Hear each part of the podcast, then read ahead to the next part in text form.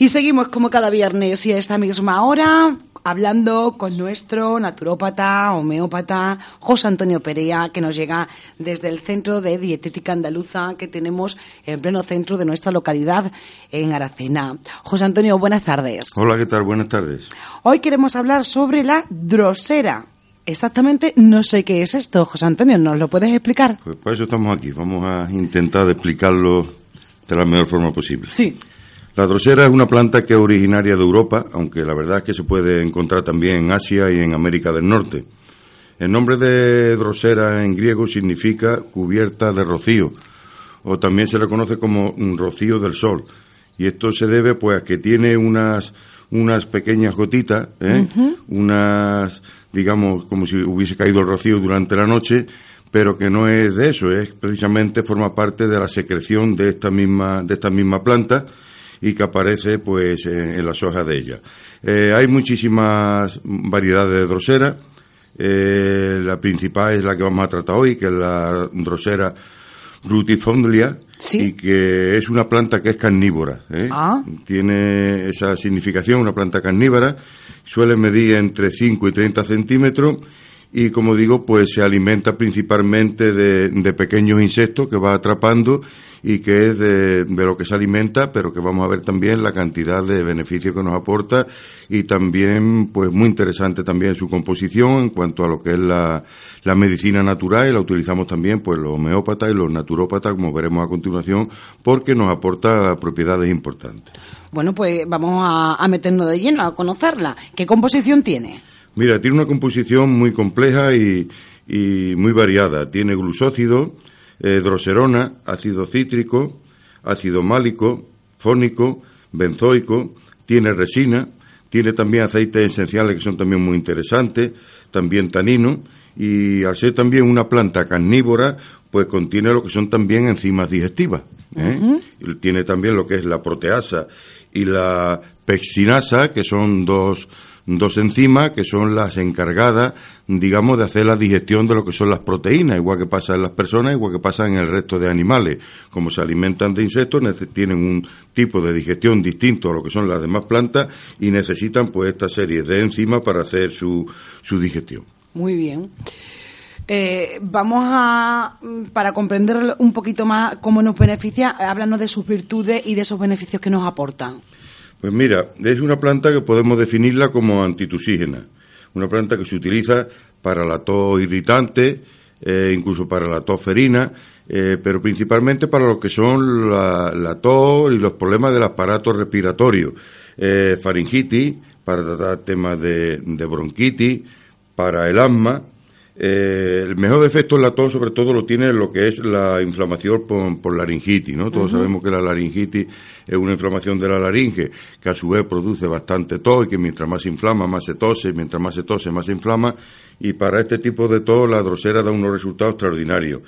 Se utiliza también lo que es bronquitis y también tiene un efecto expectorante por lo tanto, tanto bronquitis como temas asmáticos, eh, cuadros alérgicos que cursen con secreciones y con problemas del sistema respiratorio, la drosera es una planta que vamos a, a, poderla utilizar y a poderla tomar con, obteniendo bastante buenos resultados con ella.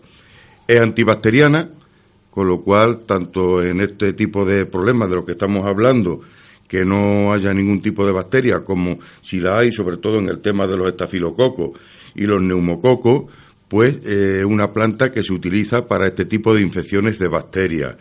Eh, por decir algo que puede sonarnos a muchas personas, el supositorio Pilca, antiguo supositorio, que no sé si todavía existe o no, pues la principal, el principal componente es precisamente extracto de drosera.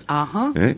Con lo cual ya estamos viendo cómo incluso eh, la farmacopea la está utilizando para este tipo de, de problemas de tipo respiratorio, de tos y de problemas de garganta.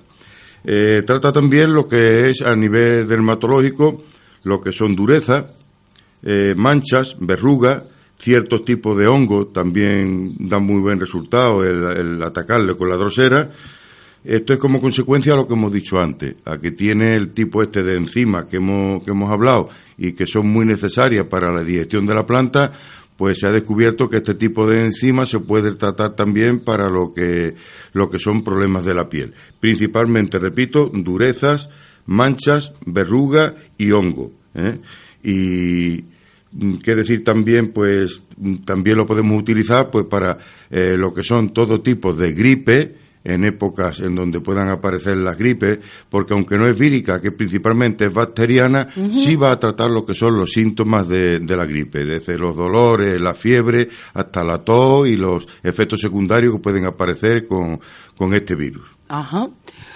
Bueno, muy interesante, desde luego. Mm, no sé si hay alguien que por algún motivo, como siempre te preguntamos, Antonio, no deba de tomarla por algo. Sí, es una planta que tenemos que decir que es un poco fuerte y que por lo tanto hay un grupo de personas a las que no se lo recomendamos, se lo recomendamos con prudencia. Estas personas son pues las personas principalmente que tengan problemas de estómago, como pueden ser eh, duodeno, problemas de esófago, problemas de, de úlceras gastrointestinales, problemas de acidez, de ardores. Pues estas personas tienen que tener cuidado y si la toman, tomarla en, un, en pequeñas dosis y también, sobre todo, después de las comidas. Nunca con el estómago vacío porque es cuando realmente puede crearnos más problemas y tampoco se lo vamos a recomendar a los niños menores de tres años, ¿eh? por el mismo por el mismo motivo que estamos hablando, porque es una planta que es bastante fuerte y que puede hacer algún tipo de, de daño en estómagos delicados, en estómagos débiles y en personas que tengan ya padecimientos de este tipo. Muy bien. ¿Cómo la encontramos en el mercado? Porque, claro, si hemos hablado que se puede tomar, pero que también se puede utilizar para la piel, no sé cómo la encontramos. Pues la encontramos principalmente en extracto.